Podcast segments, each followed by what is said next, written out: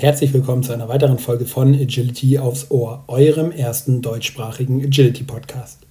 Mein heutiger Gast hat von frühesten Kindesbeinen an immer den Kontakt zu den Tieren gesucht. So musste ihre Mama zum Beispiel mit dem Auto, als sie vier Jahre alt war, an einer Pferdekoppel anhalten und als Siebenjährige hat sie den Nachbarn den Hunden aus dem Garten gemobst und ist dann mit ihnen am Schnürsenkel spazieren gegangen. Das Besondere daran, diese Hunde galten eigentlich als in Anführungsstrichen nicht einfach. Schon immer fasziniert von dem Thema Tier, Hund, Pferde, Katzen, Hühner, hat sie sich stetig fortgebildet und bereits viele Jahre als Trainerin nebenberuflich gearbeitet. Seit 2003 arbeitet sie hauptberuflich als Trainerin für Menschen und Hunde. Ihr Ausbildungs- und Sportzentrum befindet sich in Schleswig-Holstein und ist unter dem Namen Lamotte Profi Tiertraining bekannt. Als eine der ersten nämlich als die Nummer 13, wurde sie bereits 2007 durch die IHK Industrie- und Handelskammer nach einer sehr umfangreichen Fortbildungsserie mit Abschlussprüfung als BHV Hundeerzieherin und Verhaltensberaterin IHK BHV anerkannt. Auch ist sie eine der ersten BHV Hundeführerscheinprüferinnen und hat damals maßgeblich an dessen Entwicklung mitgewirkt. Der BHV Hundeführerschein ist in ganz Deutschland als offizieller Sachkundenachweis anerkannt. Seit 2012 ist sie als Autorin für die Hundezeitschrift Agility Life tätig und hat in jeder Ausgabe Veröffentlichungen. Sie ist Inhaberin des DVG Trainerscheins und seit 2014 im Besitz der Erlaubnis nach 11 Tiere gewerblich auszubilden. Seit 2013 gehört sie den Top-Trainern an, von denen es zurzeit in Europa nur 60 Stück gibt. Sie sagt über sich selbst, mein Interesse galt schon immer der vertrauensvollen Kommunikation zwischen Mensch und Tier. Über die Jahre habe ich eine Technik entwickelt, wie jeder Mensch lernen kann, mit seinem Tier zu kommunizieren. So kann jeder Mensch einen spielend leichten Umgang mit seinem Tier erlernen und einem fröhlichen Miteinander steht nichts mehr im Wege. Zu ihr kommen die austherapierten und hoffnungslosen Fälle. Aber auch die Menschen, die schon immer wussten, dass es da noch viel mehr gibt als die herkömmlichen Umgangsformen. Wer zu dem Zugang zu diesem Meer finden möchte, der ist hier genau richtig. Und heute, heute dürfen wir ein kleines bisschen mehr auf die Ohren bekommen. Hallo und herzlich willkommen im Agility aufs Ohr Podcast Steffi Lamotte. Ja, schön, dass ich heute hier sein darf und wir uns über mein Lieblingsthema, die Sprache der Tiere, unterhalten können. Ja, cool. Schön, dass du hier bist. Dann lass uns mal direkt einsteigen. Was heißt es für dich, die Sprache der Tiere? Ja, was heißt es für mich? Also genau wie wir Menschen haben ja die Tiere eine Art zu kommunizieren. Und je genauer man hinguckt und je mehr man äh, sich die Mühe macht, das sachlich zu beobachten, desto mehr kommt man in die Tiefe. Häufig ist es ja die Sprache der Tiere. Man sieht irgendwas und dann wird es interpretiert. Und dann ist es so, dann ist eine Schublade aufgegangen und dann ist die ganze Geschichte so abgespeichert. Und wenn man die Sprache der Tiere genauer liest, wird man feststellen, dass da manchmal ganz andere Aussagen bei rauskommen. Cool, dann nimm uns doch mal direkt ganz tief mit rein. Wie kann man das Ganze dann genauer lesen?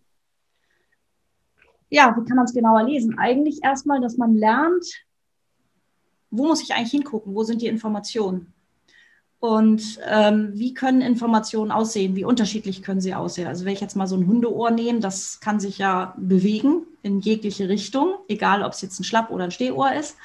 Und ähm, je nachdem, wie es sich bewegt, in welchem Kontext es sich bewegt, in welcher Geschwindigkeit, wie oft es sich bewegt und so weiter, sind da ja ganz unterschiedliche Aussagen, allein nur in diesem Ohr. So, und ähm, dann haben wir noch eine Route, das kennen die meisten, dass man sagt, okay, der hat gewedelt, der freut sich. Ähm, Wedeln ist erstmal, wie hat er gewedelt, wie oft hat er gewedelt, wie war die Amplitude, wie war die Frequenz, wie, wie wedelt es da überhaupt? Wedelt es dauerhaft, wechselhaft? Und je nachdem sind es ja völlig unterschiedliche Aussagen, die dabei kommen. Wenn man das dann wieder in Verbindung mit dem Ohr und mit dem Rücken, mit dem Körpergewicht, mit der Balance, mit den Pfoten, mit der Atemfrequenz und so weiter alles in einen Kontext setzt, dann kommt ja da irgendwie eine Information, eine Sammlung von Sachinformationen raus. Und wenn man die fertig hat, dann fängt man an zu interpretieren. Cool. Und, ja, wenn wir da mehr auf dieser Schiene gucken würden, dann wäre es für die Tiere leichter. Mit cool, Steffi.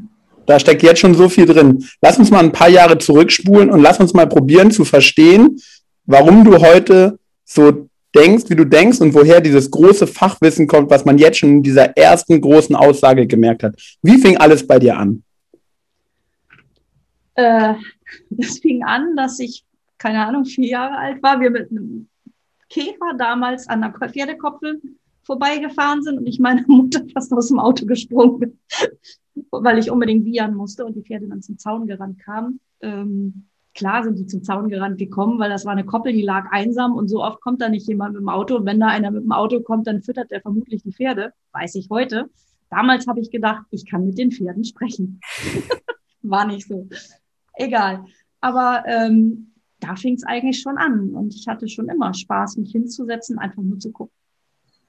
Ja, cool. Glaubst du, dass man das einfach in sich hat oder dass es ein paar Menschen gibt, die das einfach in sich haben? Ich glaube, das hat jeder in sich. Ich glaube, es kann jeder.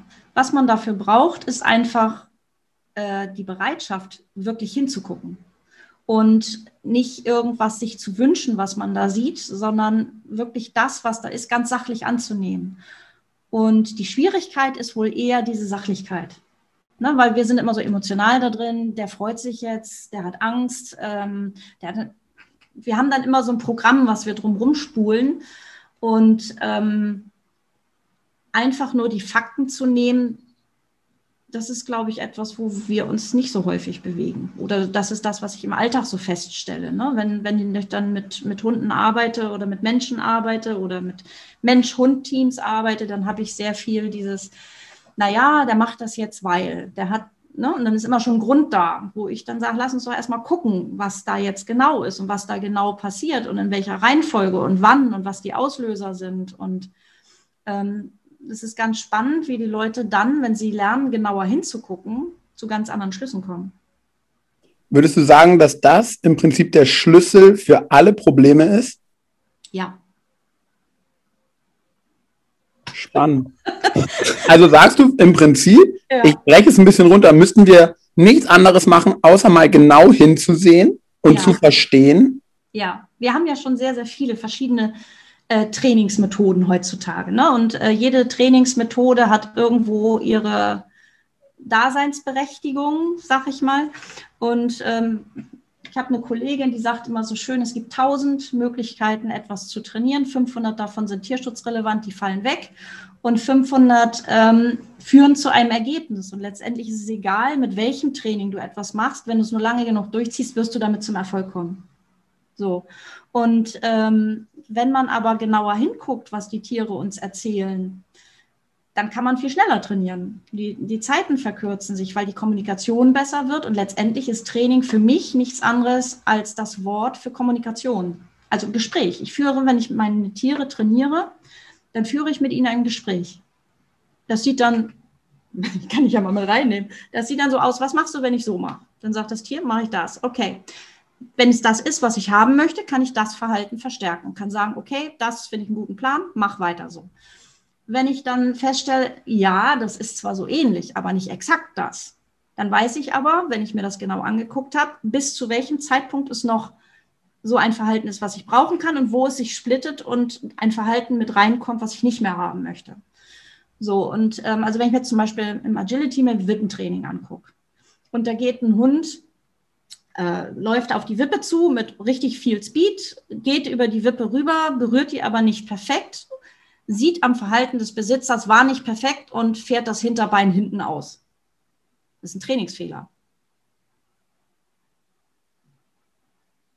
So, und ähm, wenn ich da in der Kommunikation dann eben ansetze und sage, okay, im Gespräch ist es so für dich als Hund, du hast gelernt, so eine Wippe zu nehmen und du hast gelernt, anhand meiner Körpersprache zu erkennen, wenn was falsch ist und du hast gelernt, was dann ein gutes Verhalten ist.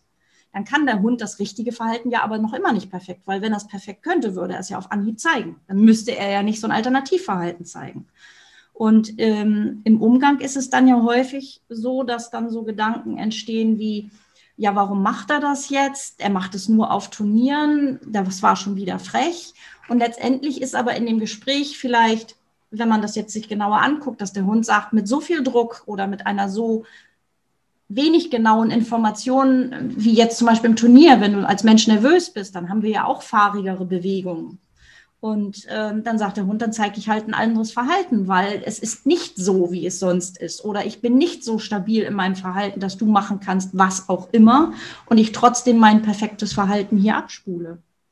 Und ähm, das sind so Sachen, wo ich denke, dass wir da noch sehr, sehr viel Potenzial haben. Also wir Menschen.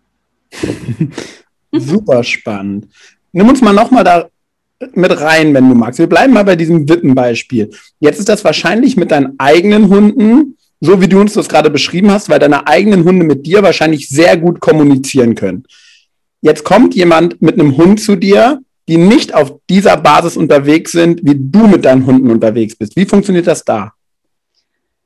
Also, wenn ich schnell eine Lösung produzieren soll mit einem fertigen Verhalten, dann ist es das Beste, ich trainiere es selbst. Ne? Ich trainiere das Verhalten fertig, baue alle Variablen rein und wenn der Hund alle Variablen kann, dann mache ich einen Transfer auf den Besitzer. Dann braucht der Besitzer nichts tun, ähm, außer mir für die Zeit den Hund zur Verfügung zu stellen. Da ist er dann auch dabei. Also ich mache da nicht irgendwas alleine, sondern der Besitzer ist dabei. Ich bin auch durchaus in der Lage, während ich trainiere, das zu kommunizieren, was ich gerade tue, warum ich was tue, welche Informationen ich bekommen habe.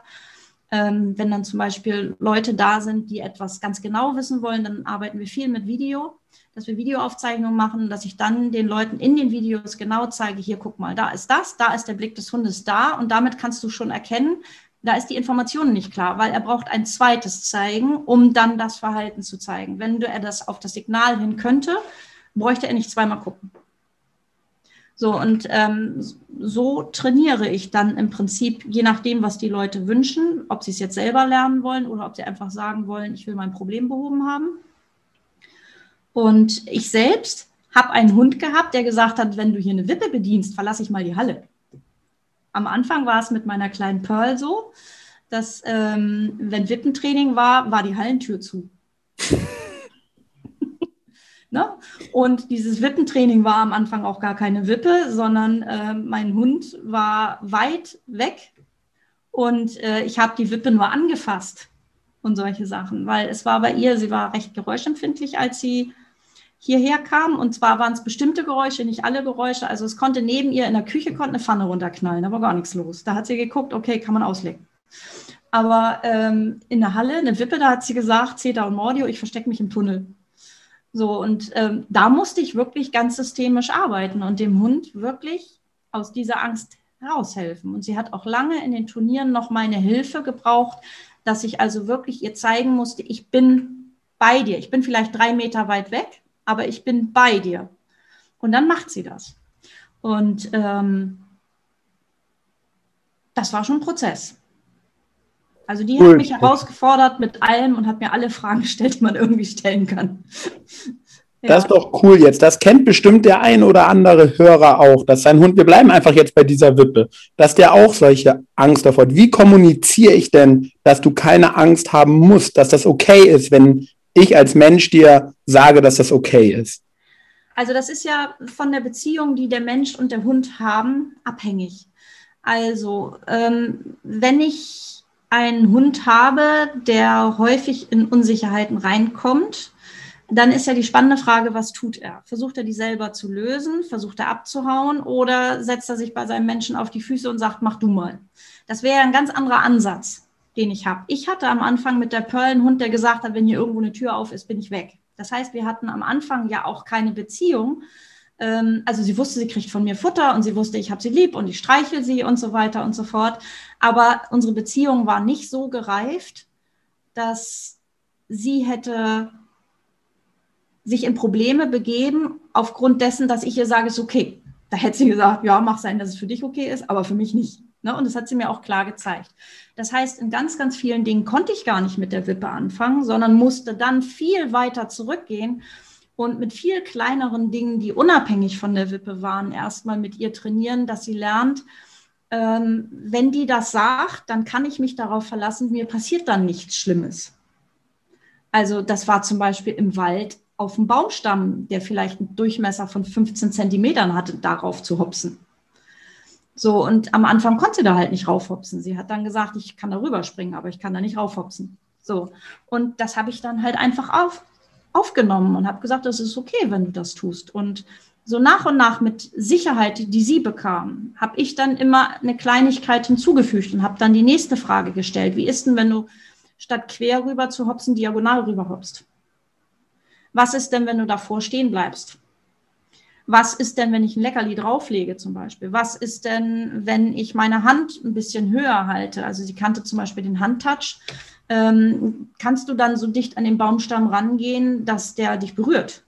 So, und dann hat sie gesagt, ja, kann ich. Und dann habe ich gefragt, wenn ich die Hand höher halte, kannst du es auch? Ja, dann komme ich da nicht ran. Ich sage, gut, wenn ich jetzt einen Moment warte, was machst du denn dann? Ja, dann tue ich eine Foto auf den Baumstamm, weil sonst komme ich da ja nicht ran. So, und so bin ich dann über das Gespräch dahin gekommen und konnte meinen Hund dann eben so nach und nach in den verschiedensten Bereichen dann dazu bringen, sich auf solche Dinge einzulassen. Das war ein Prozess, das war wirklich ein Prozess bei ihr. Das war nichts, was man mal so eben aus der Hand schütteln konnte.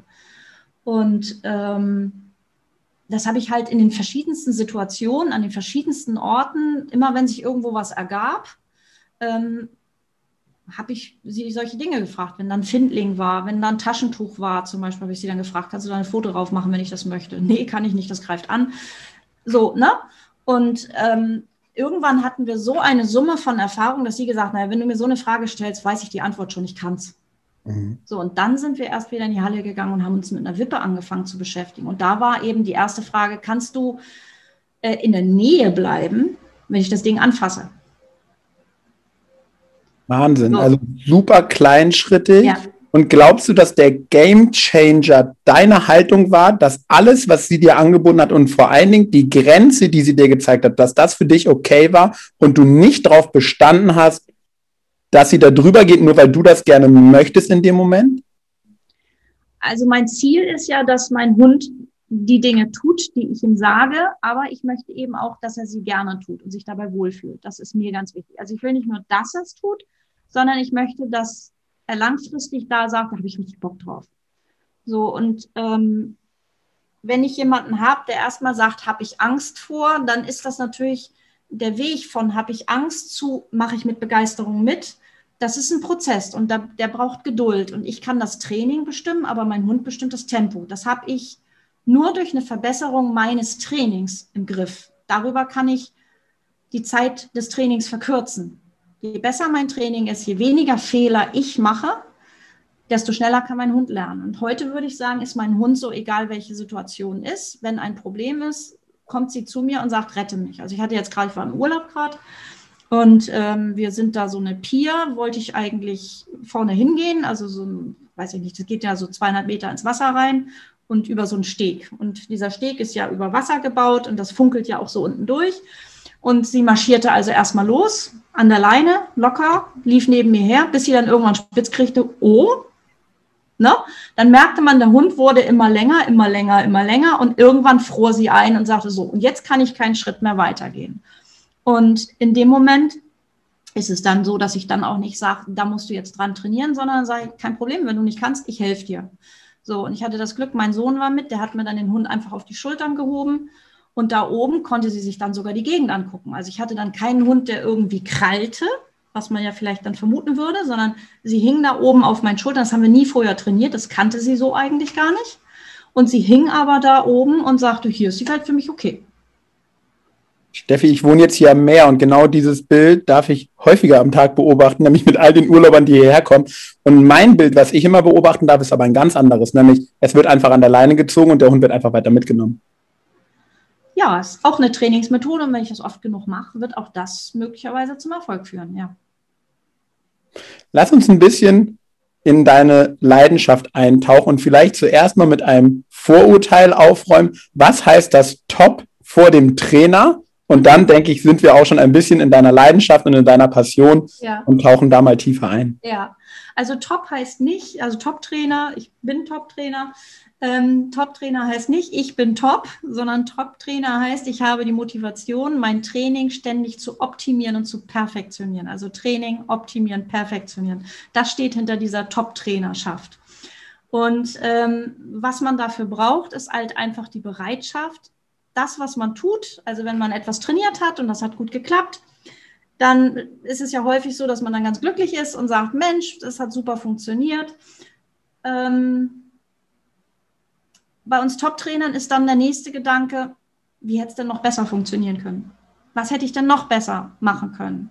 Also vielleicht mal so ein Beispiel. Ähm, ich trainiere gern gegen die Uhr. Mir macht es Spaß, gegen die Uhr zu trainieren. Also das heißt, ich möchte beim Hund ein Verhalten herstellen und ähm, ich schalte mir dann tatsächlich eine Stoppuhr ein und fange an zu trainieren. Und es macht mir einfach Laune, da dann zeitlich das zu messen, immer schneller, immer besser zu werden. So und ähm, ich habe mir den Spaß mal so über die Jahre gemacht beim Wippentraining. Da habe ich angefangen, da habe ich früher, wenn ich eine Wippe trainiert habe, dann habe ich so drei, vier Wochen habe ich gebraucht, bis der Hund so das Verhalten zeigen konnte, wie ich es haben möchte. Also fer fer fertiges Verhalten, rennt auf die Wippe, bleibt Tour on Tour off stehen zum Beispiel. So, und ähm, das hat in der Regel so drei, vier, fünf Wochen, manchmal auch länger gedauert, wenn es dann ganz, ganz schlecht lief, wo ich dann gedacht habe, warum begreift der Hund es nicht? Äh, letztendlich war es, warum habe ich es nicht begriffen? Ähm, weiß ich heute, damals wusste ich es noch nicht. Und heute ist so meine schnellste Wippenzeit für einen Hund, das zu trainieren. Also dann läuft auch alles optimal und er bringt gute Voraussetzungen mit. Ähm, das ist dann so eine Minute 28 ist meine schnellste Wippenzeit, die ich bis jetzt trainiert habe. Und da habe ich dann einen Hund von, der hat noch nie eine Wippe gesehen, zu, der steht die Tour on Tour auf. So.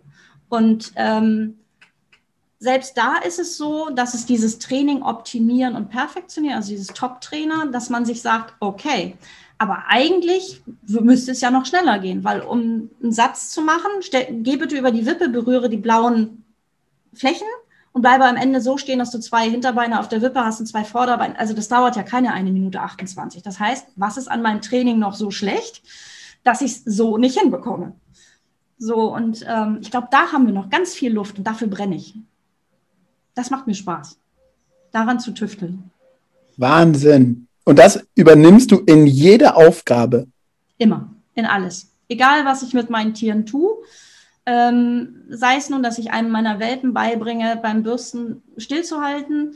Ähm, immer läuft irgendwo so eine Matrix mit, die dann misst, äh, wie viel Verhalten habe ich davon, wie viel Verhalten habe ich davon, ähm, wie muss ich anpassen, wie kann ich optimieren, worauf muss ich achten. Das läuft permanent wie so ein Film nebenbei. Also wer sich darauf einlässt, ist machtsüchtig. Und das Spannende, wenn ich es richtig verstehe, es geht immer nur darum, dich und dein Training zu optimieren, nicht ja. den Hund. Es geht nie darum. Der Hund ist perfekt, so wie er ist. Wahnsinn. Ja. Und die, diese Einsicht zu haben, ähm, da muss man natürlich auch bereit sein, sich selbst sehr stark in Frage zu stellen. Ne? Also immer und immer wieder. Klar, es ist toll, wenn man jetzt sagt, so, das habe ich trainiert und das hat so und so lange gedauert und sich dann dafür meinetwegen feiern zu lassen. Boah, wie geil ist das denn? Ähm, aber viel wichtiger ist der Punkt, warum ist das nicht der Standard? Und warum ist das nicht der Standard? Weil wir noch zu wenig wissen. Wir wissen noch zu wenig über Training. Ich habe neulich in der Agility Live einen Artikel geschrieben. Ähm, da ging es darum, auch eben um Training und um die Art, wie wir trainieren. Und da hatte ich so dieses Beispiel genannt, ähm, wenn ich einem Hund erklären möchte, dass er die Gabel in den Geschirrspüler bringt. Dann sind das ja für den Hund nicht so schwierige Aufgaben. Also zu mir zu kommen, wenn ich ihn rufe, einen Gegenstand vielleicht vom Boden aufzunehmen, ähm, den ich auch noch benenne, also differenziert, was weiß ich, da liegen Messer, Gabel, Löffel, Schere, ne, und ich sage, bring bitte die Gabel, ähm, nimm die Gabel und bring sie zum Geschirrspüler. Das sind ja alles Handlungen, die der Hund körperlich durchführen kann. Es sind Differenzierungen, die er lernen kann. Und es, es sind alles Verhalten, die, wenn man sie aneinander reiht, die für den Hund kein Problem darstellen. So, und selbst wenn der Hund dann sagen muss, äh, hallo, hier auf dem Fußboden liegt keine Gabel, hier liegen Messer und Löffel und Schere, aber Gabel liegt hier nicht. Und ähm, selbst zu sagen, bring es bitte in das Fach und nicht in das, keine Ahnung, Gabel gehört nach hinten links, Messer gehört nach vorne rechts zum Beispiel. So, und wie lange brauchen wir heutzutage, um sowas zu trainieren? Und wie schnell könnten wir es mit Worten erklären? Also ist doch unser Training schlecht und nicht der Hund schlecht. Was für spannende Gedanken, Steffi. Super spannend. Und es geht in eurem Zusammenschluss, der, wie ich in dem Vorgespräch von dir erfahren habe, weit über die deutsche Grenze hinausgeht, darum, ja. diese Erfahrung immer wieder auszutauschen. Ja. Also bei den Top-Trainern, wir sind jetzt 60 in Europa. Äh, ich kann dir gar nicht sagen, wie viele, also von den Drei-Sterne-Trainern gibt es, glaube ich, sechs oder acht irgendwie sowas. Und von den Zwei-Sterne-Trainern, so wie ich, da gibt es vielleicht auch knapp zehn oder so. Ähm, ich kenne die Zahlen da nicht genau. Und ähm, dann gibt es eben noch Ein-Sterne-Trainer und Anwärter. Und äh, genau darum geht es in unseren Treffen, dass wir versuchen, in allen Bereichen immer besser zu werden. Und je mehr wir zusammenarbeiten, desto mehr stellen wir fest, wie viele verschiedene Bereiche damit reingreifen. Also es ist ja nicht nur Training, es ist ja ähm, deinen eigenen Körper in dem Moment auch im Griff zu haben, die physisch in der Lage zu sein, das, was du da gerade an Informationen bekommst, auch zu verarbeiten. Schnell genug. Mhm. So, und da spielen so viele Dinge rein, in denen man sich verbessern kann. Also die geistige Fitness. Ne, was nützt es mir, wenn ich etwas wahrnehme und dann aber im Kopf lange brauche, um es ratter, ratter, ratter, verarbeiten, verarbeiten, verarbeiten. Der Hund zeigt währenddessen schon wieder vier andere Verhalten. Und ich sage, ja, übrigens, das war eben richtig vor den Vieren. Also, ne, wenn ich, wenn wir uns vorstellen, wir führen ein Gespräch und ich gebe dir dann auf eine Frage ein Ja oder Nein, während du schon drei weitere Fragen gestellt hast, dann wird es für dich schwierig, rauszufinden, wozu du jetzt gerade dein Ja bekommst. Mhm. Wenn wir nicht ein festes System zum Beispiel haben, was wir beide kennen. Wo ist denn da in deiner Wunschvorstellung die, ja, das, das Optimum? Also bis wohin können wir denn kommen? Habe ich keine Ahnung. Ich habe keine Ahnung, wie weit wir kommen können. Aber meine Theorie ist, dass wir eigentlich, wenn wir gut wären, zumindest genauso weit kommen müssten, wie wir Menschen uns untereinander halt, unterhalten. Denn intellektuell wäre der Hund dazu ja in der Lage. Oder die Kuh oder das Huhn oder der Goldfisch. Also wäre ja machbar. Nur wir sind ja noch nicht fit genug in dem Bereich. Jetzt hast du das nächste ganz spannende Feld aufgemacht. Das geht nicht nur mit Hunden, sondern du sagst, es geht mit allen Tieren. Ja. Und ich glaube, ich habe mal auf Facebook gesehen, du hast es mit Hühnern ich habe es mit Hühnern, ja. Ähm, wir haben im Rahmen der Top-Trainer-Geschichte haben wir Hühner trainiert. Und ähm, jetzt nur mal ein Beispiel, und das ist keine gute Zeit, also eine Farbunterscheidung. Du hast vier Karten und bringst dem Huhn bei und sagst, also du hast eine gelbe, eine rote, eine blaue, eine grüne Karte und du sagst, zeig mir meinetwegen die blaue Karte an. So, dann legst du vier Karten hin, Huhn sagt blau da. Und dann mischst du die Karten durch und dann liegt das Blaue woanders und das Huhn sagt, blau ist da. Und dann liest du sie im Karree, dann liest du im Dreieck und dann liest du meinetwegen auch nur drei Karten hin und die blaue ist nicht dabei. Und dann sagt das Huhn, hier ist keine blaue Karte. Und sowas zu trainieren, ich habe das für mich mal, mein, meine Bestzeit ist da elf Minuten irgendwas, ich weiß nicht, elf Minuten 43 oder sowas. Und ich kenne Leute, die da viel, viel schneller trainieren als ich viel schneller. Also ich bin damit noch lange nicht irgendwo im vorderen Bereich zugange. Ähm, und wenn man weiß, wie sein Tier gegenüber denkt, und da ist leider nicht, dass man sagen kann, es ist ein Huhn, die denken alle gleich, sondern wie wir Menschen auch. Dem einen erklärst du etwas so und der macht das und das daraus. Also das kennst du ja wahrscheinlich selbst auch aus dem Agi-Training. Du erklärst was, fünf Leute stehen da und wenn du zum Beispiel dann vier hast, die in die falsche Richtung losrennen, dann weißt du, okay, ich muss irgendwie an meiner Erklärung arbeiten. Wenn du dann einen hast, dann weißt du, okay, der braucht eine andere Erklärung. Die vier, für die hat es gepasst, aber der eine braucht eine andere. Der ist ja auch nicht doof, sondern der braucht eine andere Erklärung. Und ähm, genauso ist es mit den Tieren. Und wenn wir da mit den Hühnern arbeiten, die haben ja auch so ihre Charaktere. Ne? Da gibt es Hühner, die können gut mit Frust umgehen und es gibt andere Hühner, die hängen dir dann halb im Gesicht und sagen, so einen Scheiß machst du mit mir nicht. ähm, ich nenne sie dann immer die Kampfhühner.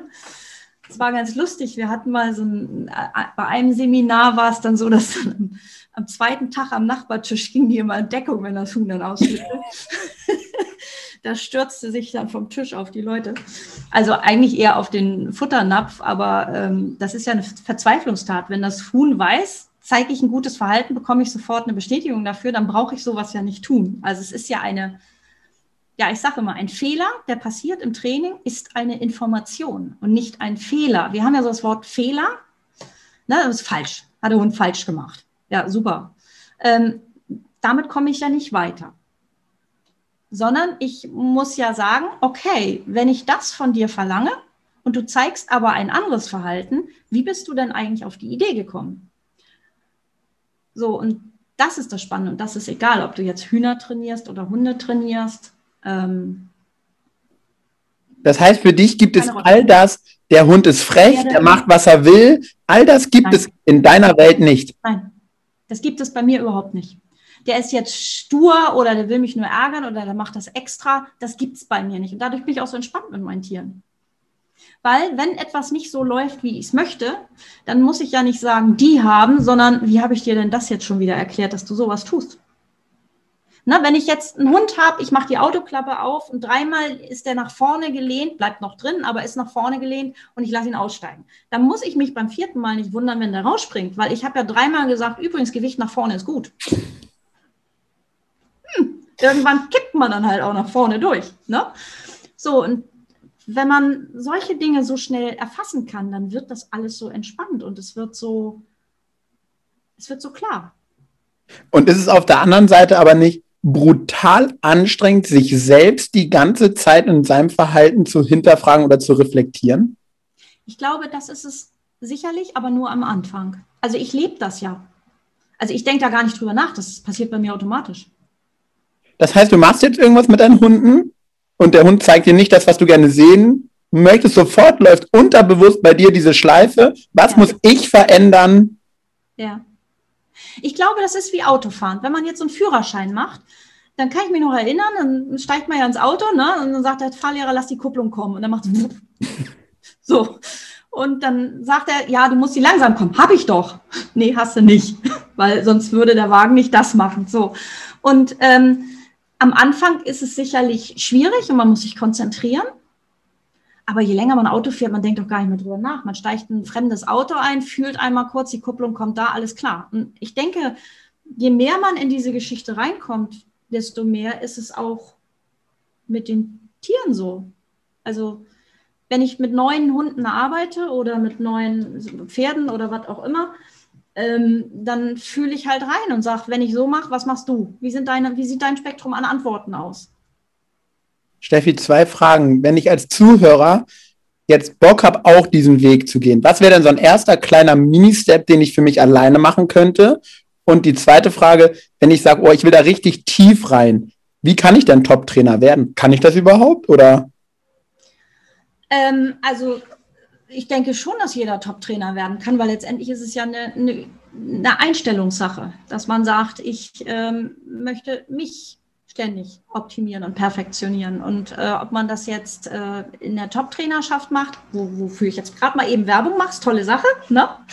Ähm, oder ob man das einfach nur sagt, ich möchte das für mich machen, das äh, bleibt ja gleich. Deine Frage, wie komme ich, was könnte mein erster Step sein? Mein erster Step könnte sein, dass ich sage, ich mache mal 30 Sekunden was mit dem Hund oder vielleicht besser nur 15 Sekunden und ich zeichne das auf Video auf. So, und dann setze ich mich daneben mit dem Zettel und Stift und reflektiere einmal für mich, was ich denn beim Hund alles gesehen habe und versuche das sachlich zu beschreiben. Also nicht, der hatte schlechte Laune oder der hatte keine Lust, der war abgelenkt, sondern der Hund hat nach rechts geguckt. Und wenn ich, was weiß ich, in die Tasche gegriffen hat, hat er nach links zur Tasche geguckt. So, oder wenn ich ihm äh, ein Spielzeug hingelegt habe, dann hat er da direkt reingebissen oder er hat mich erst angeguckt oder was auch immer. Also, dass ich das lerne, alles im Detail wahrzunehmen. Wenn ich zum Und? Beispiel im Training einen Hund haben will, der direkt nach vorne zieht, der aber mich erst anguckt und dann nach vorne zieht, dann habe ich einen Fehler im System drin. Mhm. Na, wenn ich ein anderes Verhalten möchte. Und wenn ich das dann natürlich immer fröhlich verstärke, dann habe ich halt einen Hund, der zu mir guckt und dann nach vorne guckt. Und nicht einen Hund, der gleich nach vorne guckt. Also die Pearl zeigt mir das im Training sehr genau. Wenn ich zum Beispiel am Steg sie zweimal, ähm, also wenn ich sie zweimal wirklich fürs nach vorne gucken, ohne vorher einen Fehler. Also ich lege zum Beispiel vorne ein Spielzeug hin, sie guckt nach vorne, ich verstärke das, ich nehme den Ball weg er liegt nicht da, sie guckt zu mir, sie guckt dann nach vorne, ich klicke das, das kann ich mir genau einmal leisten. Mache ich das zweimal, habe ich das Gucken mit drin.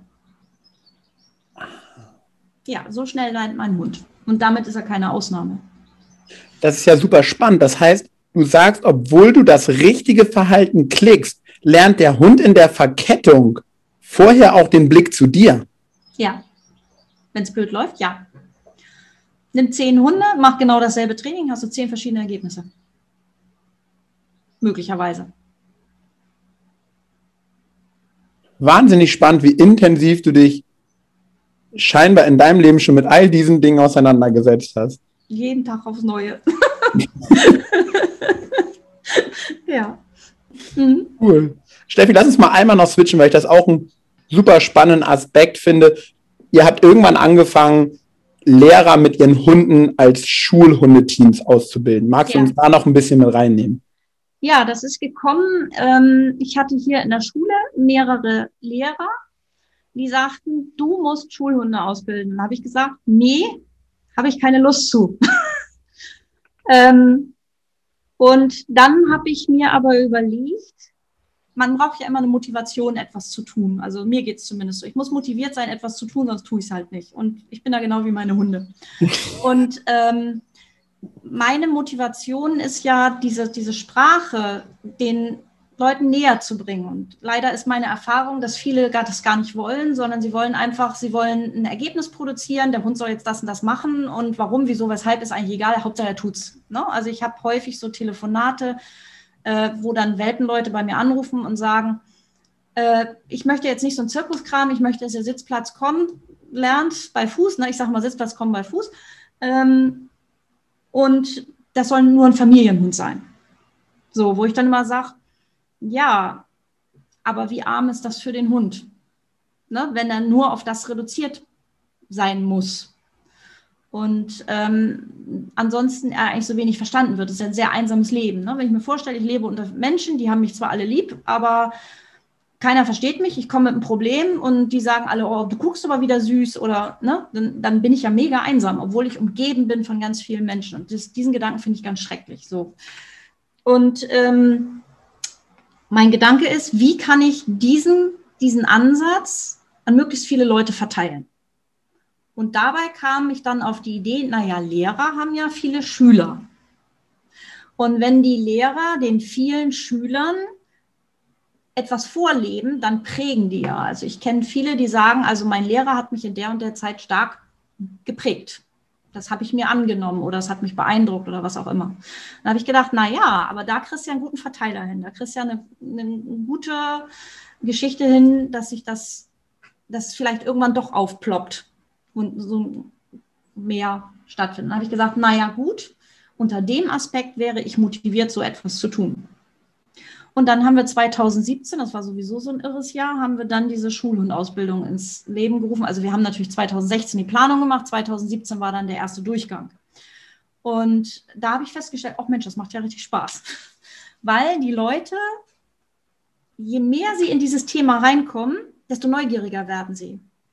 Also ganz viele hat dann auch dieser Suchtfaktor gepackt.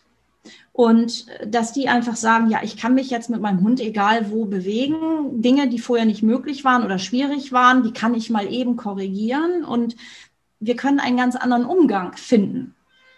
Und ähm, das ist zum Beispiel auch so in der Schule und Ausbildung. Es gibt ja verschiedene Anbieter in dem Bereich und ganz häufig ist es so, dass man sehr viel so lernt, Ethologie und solche Sachen. Ähm, und dann hat man so bestimmte Übungen, die kann man dann halt mit dem Hund. So, und da ist dann eben auch am Anfang immer, dass die Leute fragen, ja, welche Übungen lernen wir denn hier? Und dann sage ich immer keine. dann sind sie immer ganz geschockt, wie keine. Ja, ich sage, hier lernst du, egal was du machen möchtest, es dann selber dir zu bauen.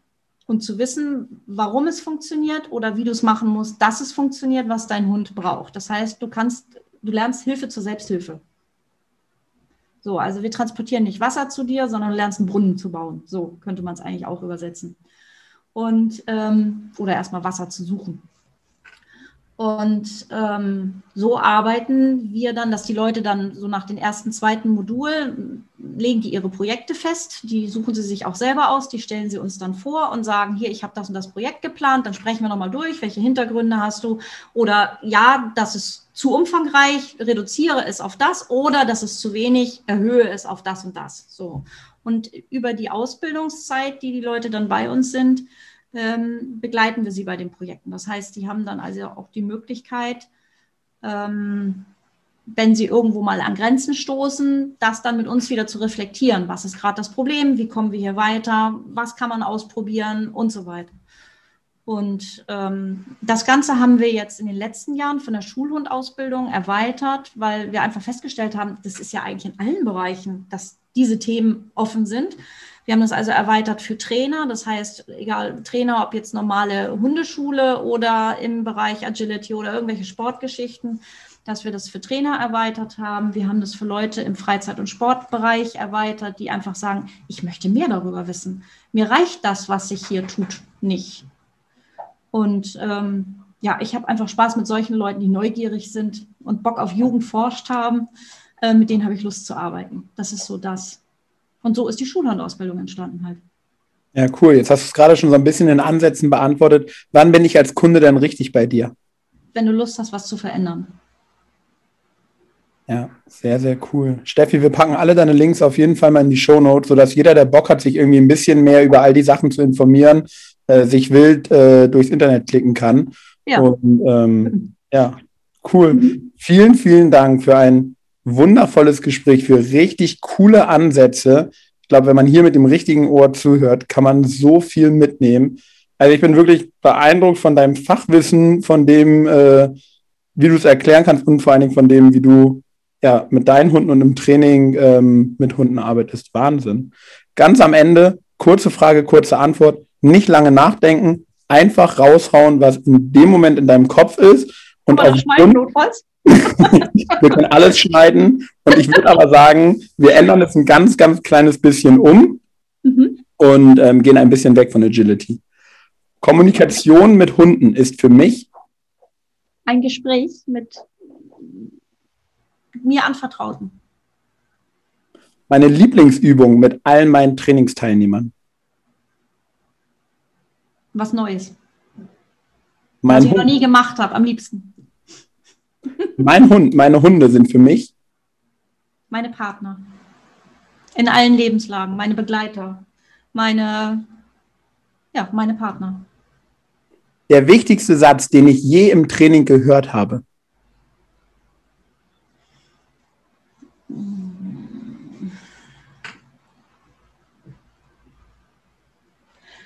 Ah, da würde ich gerne Hinky zitieren. Wer Scheiße führt, muss auch mit Scheiße zufrieden sein. Ich habe das so ein bisschen umgebaut in wer Scheiße trainiert, muss auch mit Scheiße zufrieden sein. Den finde ich gut, den Spruch. Legendärer Satz, würde ich sagen. Ja, auf jeden Fall. Ja. Ansonsten wäre bei mir eigentlich eher so der Spruch, ein Fehler ist eine Information. Das wäre eher so meins. Hm? Sehr cool. Das Zusammenleben mit Hunden in Deutschland wird sich in den nächsten fünf Jahren hoffentlich verändern. Das ist mein großer Wunsch. Und ganz am Ende, was ich gerne jedem Hörer noch mitgeben möchte. Mut, sich selbst mal in Frage zu stellen, ohne sich dabei gleich, äh, äh, sich gleich zu, wie heißt das, kasteien, dass man alles falsch gemacht hat, weil man hat es ja aus bestem Wissen und Gewissen gemacht. Cool. Steffi, nochmal vielen, vielen Dank für deine Zeit, für deine Worte und dass du uns ein bisschen mit in deine Welt genommen hast. Vielen Dank für die Einladung. Ich finde es toll, wenn ich über mein Thema sprechen kann, was mir so viel Spaß macht. Sehr gerne. Dir noch einen schönen Tag. Ciao. Danke. Tschüss.